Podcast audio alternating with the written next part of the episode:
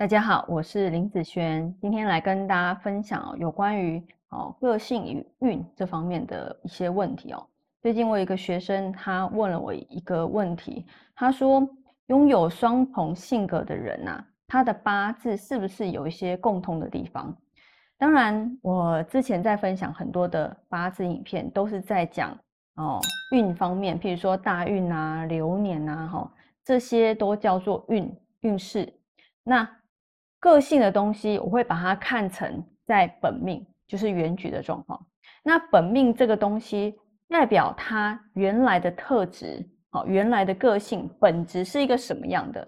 但是你的本质是这样，不代表这辈子都是一样哦。好，你可能也有听过人家讲，诶，他小时候很外向啊，怎么长大变这么内向？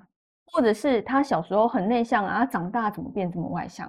哦，就是他的个性会依照你在不同的运程，它其实会做改变的。好，它其实会做改变哦。所以你的本质，因为你的本命是不变的，所以你本身的特质是没有变的。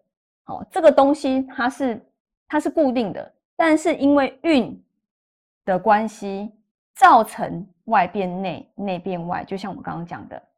好，所以我也是这样回他。我是跟他讲说，其实本命它不是一成不变的个性。好，那因为大运流年的关系，好，主要是大运，好，大运流年的关系会造成好像是双重性格。那他是跟我讲说，他遇到这一个人哦，他说他人生经历过暴富，也经历过暴穷。哦，暴富是另一个个性，暴穷。也是很会变成另外一个个性啊，所以从这边你就可以了解到，不同的运程对你来讲，其实你的本质是没有变的，但是会因为这个运的关系，让你造成让人家感受不一样，那你自己本质也会做改变啊。尤其是有些人遇到重大事情的时候，他那个整个个性会整个改掉，会整个改掉，这是运来造成的。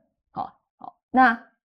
有时候我们在看运势的时候，呃，很多人都会讲个性代表你的运。其实我觉得它对一半而已。为什么？就像我去年、前年、今年，我个性都没有改变啊，哦，我都是这样啊。但是为什么每一年发生的事情却是不同的？好，尤其是我们有时候在做后面预测的时候。哎，你后面哪些月份比较差？